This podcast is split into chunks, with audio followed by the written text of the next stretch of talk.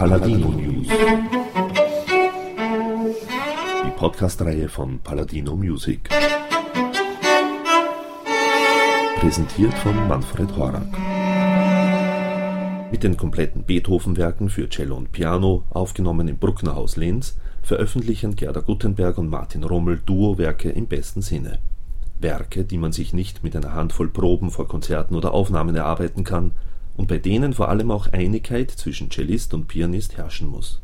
Entstanden sind diese Aufnahmen auf Basis der von Delmar neu herausgegebenen Originaltexte Beethovens und neben der erwähnten Einigkeit zwischen den Musikern und Hochschulprofessoren Gutenberg hat einen Lehrauftrag am Mozarteum in Salzburg, Rommel an der University of Auckland in Neuseeland, gab es dadurch auch neue Erkenntnisse Beethoven zu spielen. Neue Erkenntnisse brachte auch das Interview mit Gerda Gutenberg und Martin Rommel und somit gleich mal Ton ab.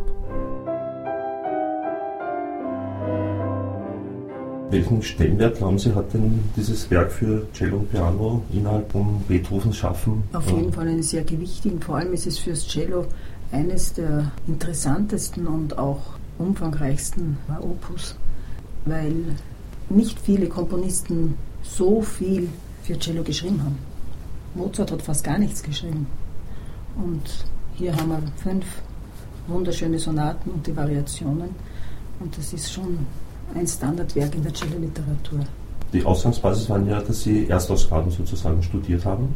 Ja, Erstausgaben haben wir im Zuge dieser neuen Gesamtausgabe studiert, wo uns Sachen nicht ganz klar waren, auch aufgrund noch dieser neuen Ausgabe. Und wir haben schon in den 90er Jahren im Rahmen von Konzerten uns mit Beethoven-Sonaten befasst. Und 1995 haben wir eigentlich erstmals, der Martin und ich, eine zyklische Aufführung in Linz gemacht. Das war ein für uns sehr interessantes Projekt.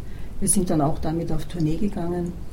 Und für dieses Projekt haben wir uns wirklich zwei Wochen sehr intensiv mit Beethoven beschäftigt und haben alles Mögliche ausprobiert, diskutiert, haben wieder manche Überlegungen verworfen. Und es war ja damals äh, nur die sogenannte alte Gesamt, äh, also Urtext-Gesamtausgabe da, aus den 70er Jahren, die ja nicht schlecht war. Aber es war in vielen Fällen für uns äh, manches rätselhaft, sagen wir so. Wir haben eine Grundlage geschaffen in dieser Zeit, im Jahr 95, mit diesen Aufführungen. Und die wirklich fabelhafte Ausgabe von Jonathan Dalmar, die neue Gesamtausgabe bei Bärenreiter 2004, glaube ich, erschienen. Dank dieser fabelhaften Neuausgabe durch diesen Jonathan Dalmar konnten wir ja viele offene Fragen lösen und klären.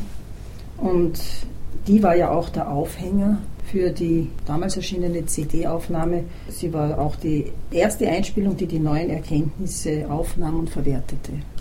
Und das war eigentlich ein sehr, sehr schönes, äh, eine sehr schöne Aufgabe, wie ja überhaupt die Cellosonaten, eigentlich Klavier- und Cellosonaten, eine Lebensaufgabe ist. Also man wird sowohl gedanklich als auch instrumental ein ganzes Leben daran arbeiten. Und es ist bestimmt so, wenn wir jetzt wieder hineinhören, sowohl der Martin als auch ich, wir werden sagen, hm, heute wird man das anders machen oder wir hätten jetzt die Idee, es ist immer in Bewegung. Das heißt, das ist auch ein lebenslanges Studium. Es ist ein, Leben lang, ein lebenslanges Studium und man kann nur eigentlich im Moment das, wie man sich vorstellt, auf CD aufnehmen. Das wird sich bestimmt in zehn Jahren wieder geändert haben und einiges verbessert, einiges vielleicht gleich geblieben sein. Aber im Grunde genommen, wenn ich es jetzt so global noch in Erinnerung habe, ist es eine, glaube ich, wirklich gelungene Aufnahme und war ein wunderschönes Projekt für uns, das man nicht oft bekommt. Sonst muss man oft so ausgefallene Werke spielen. Und, aber das war ein, ein wirklich sehr, sehr ernstzunehmendes und für uns herausforderndes und forderndes Projekt.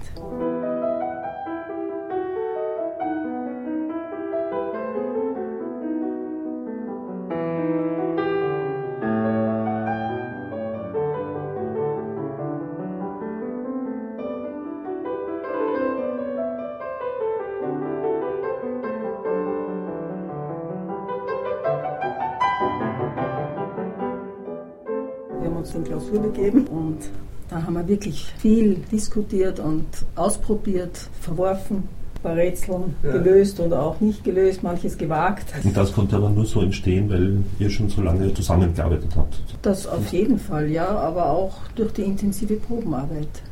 Und auch wenn man dann, ist auch, auch bei den Konzerten so, man weiß, was der andere will, was er macht. Und selbst wenn er dann eine spontane Idee hat, kann man ihm folgen, weil man ihn so gut kennt, dass man weiß, aha, jetzt macht er es so.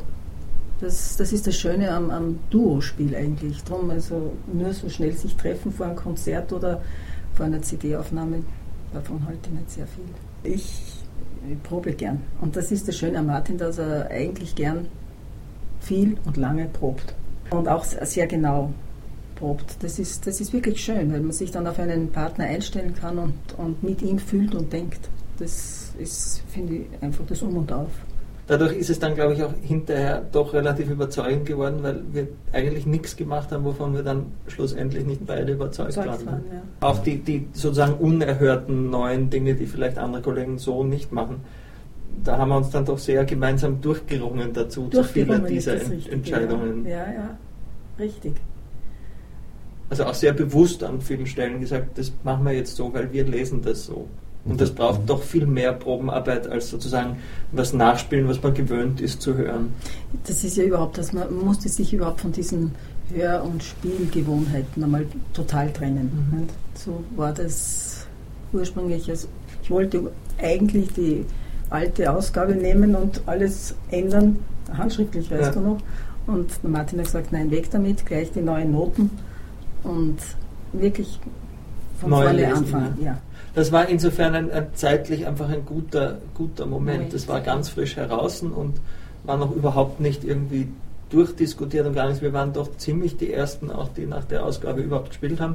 Das hängt auch ein bisschen mit meiner Verbindung zu den Bärenreitern zusammen.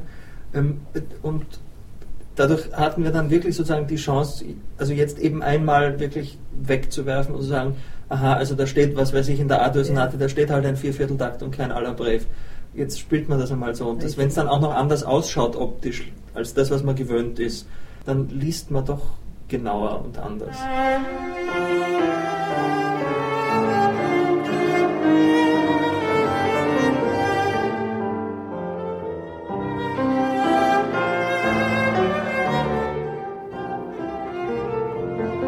Wie wir uns das erste Mal gesehen ja, haben, da war er zwölf Jahre alt, das war in den äh, Mitte der 80er Jahre.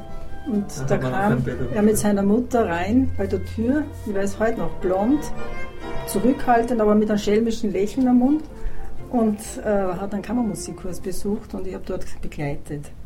Und aus dieser Begegnung kam dann im Laufe der Zeit immer, wurde immer mehr. Ich habe ihn dann im Unterricht am Mozarteum begleitet in seinen Cellostunden beim Professor Tafetzi. Mhm. Und dann hat er ihn in, in Linz absolviert. Dann haben wir die Prüfungen und Wettbewerbe mit zusammengespielt und dann hat sich immer mehr daraus eine Konzerttätigkeit und eine Duo-Partnerschaft entwickelt. Es war lustig, wie er damals äh, als Bub da stand, habe ich geglaubt, mein Sohn ist gekommen, weil er eine unglaubliche Ähnlichkeit mit meinem äh, Thomas hatte. Also wirklich, ich war so verblüfft im ersten Moment, was ist jetzt? Mittlerweile natürlich nicht mehr so, aber damals, das hat mich wirklich unglaublich berührt.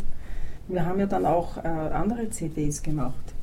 Wir haben eine Encore-Platte gemacht, das war auch im Zuge einer Konzertreihe und das war so um 2000 rum. Und dann eine Kammermusikplatte mit Werken von einem deutschen Komponisten namens Wilhelm Hill, oder? Genau. Ja. Das war so um 2004 und dann kam eben das schöne Projekt mit Beethoven. Und Sie selbst haben ja auch sehr früh begonnen, Sie hielten Unterricht mit dem Alter von sieben Jahren und ja. haben dann aber schon mit neun Jahren zum ersten Mal Mozart ja, aufgeführt. Ja, mit, mit Orchester gespielt, ja. ja. ja ich habe aber einen, einen ganz normalen Lebenslauf und Curriculum wie, wie viele andere. Ich habe mit fünf Jahren mit Blockflöte angefangen, so diese typische Ausbildung und mit sieben habe ich Klavier begonnen, richtig.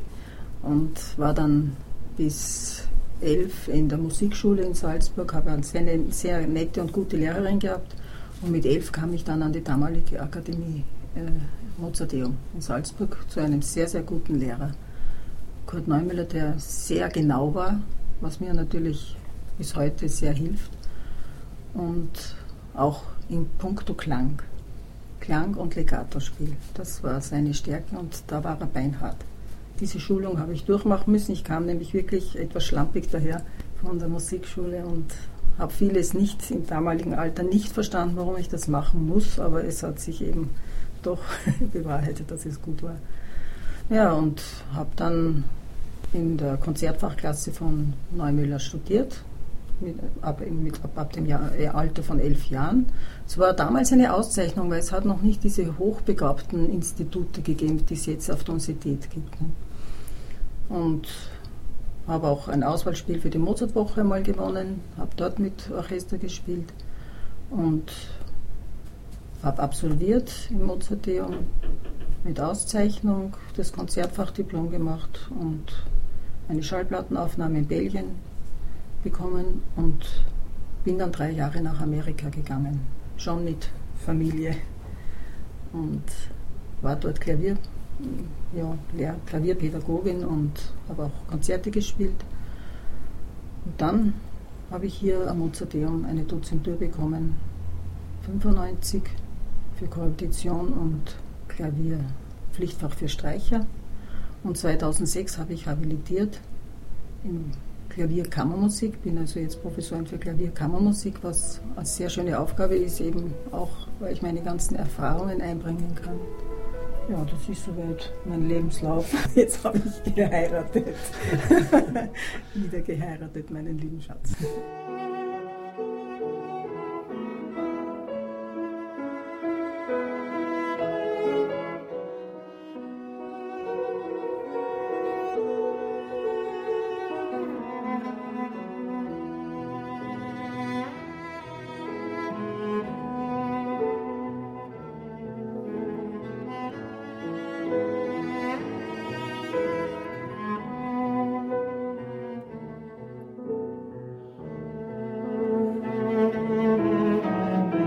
Ich habe das Glück, dass ich in sehr guten Klassen arbeiten kann. Ich kann äh, bei Igor Osim arbeiten, ich kann beim Lukas Hagen, der der Primaris von dem Hagen-Quartett ist, arbeiten und beim Clemens Hagen in Cello, der der Cellist im Quartett ist. Und meine Kammermusikklasse macht mir viel Spaß, weil das erleichtert auch meine Koalitionstätigkeit. Da habe ich wieder Stunden und kann auch äh, eben, was ich so immer gemacht habe, weitergeben. Und ist auch eine sehr interessante Tätigkeit, gerade mit jungen Leuten, die glauben, sie wären Solisten, zu arbeiten.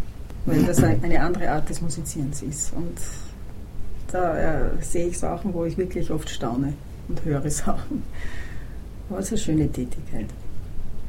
Aber ja, erstens muss ich sowieso viel äh, spielen, weil ich äh, in meiner Tätigkeit als Korreptitorin die Klassenabende begleiten muss und die Prüfungen und Wettbewerbe der Leute. Und natürlich auch konzertmäßig da noch eingebunden bin.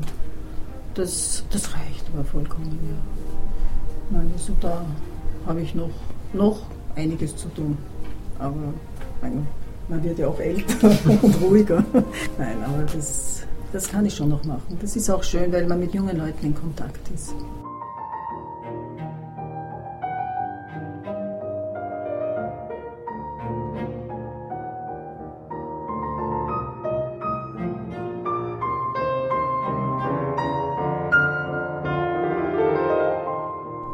Jeden die, die Studenten zu motivieren, dass sie Freude an der Musik haben, dass sie nicht also acht Stunden üben und eigentlich unzufrieden sind und, und angefressen mit einem Wort.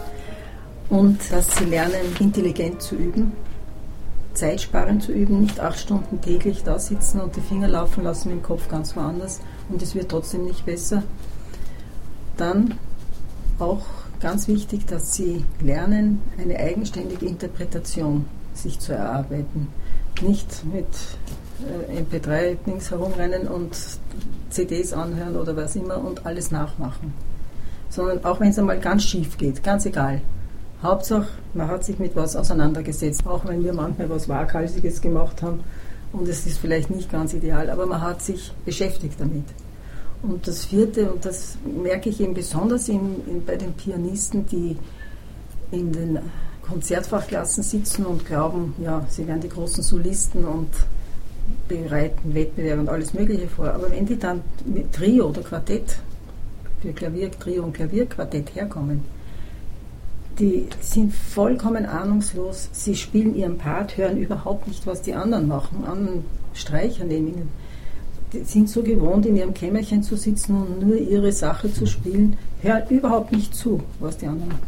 Und das nenne ich die Offenohrigkeit. Das ist ganz wichtig, dass man sich wirklich damit beschäftigt, was machen die anderen, wann bin ich gefragt, wann muss ich zurücktreten, dass man dem jemanden den Ball zuwirft oder auch dann wieder zurücktritt.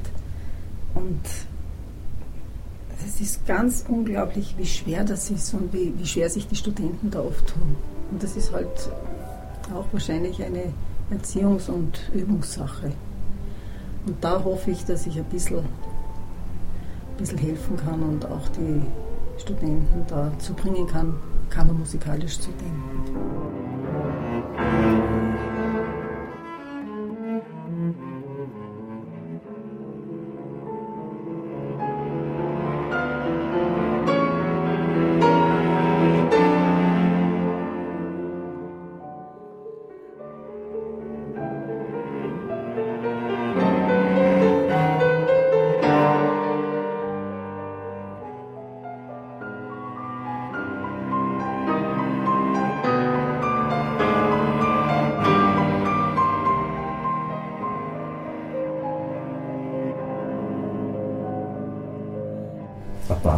Beethoven spielen? Du hast vorhin gesagt, man mit zwölf sicher nicht Beethoven gespielt.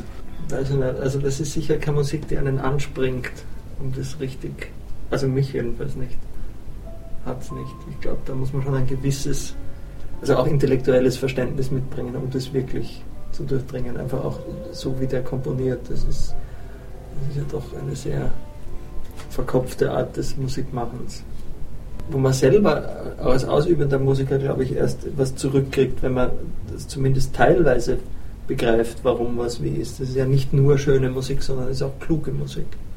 Also sozusagen natürlich von der emotionalen Ebene, das ist eh klar, dass das, also natürlich kann man einen Zehnjährigen mit dem vierten Satz von der fünften Symphonie begeistern, das ist keine große Kunst, aber das ist ja auch sehr pubertäre Musik. Aber, also ich meine, die, die, die D-Dur-Sonate zum Beispiel, also bis man das einmal begreift.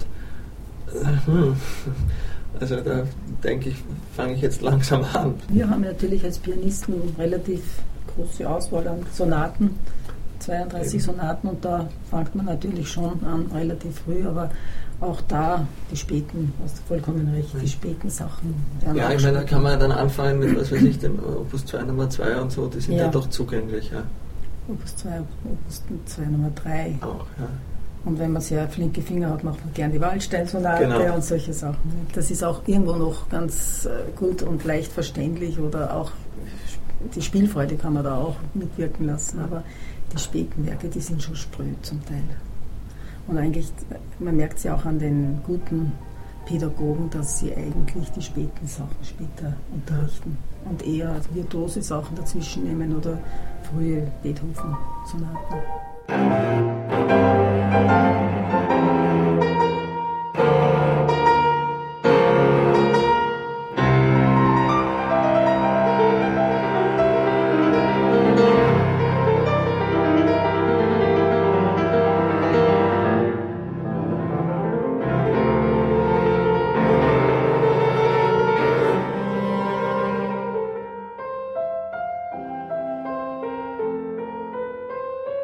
ist ja nicht eine Musik, die so gängig ist. Oder man muss schon mit sehr großer Überzeugungskraft den Leuten das vorspielen und hinspielen.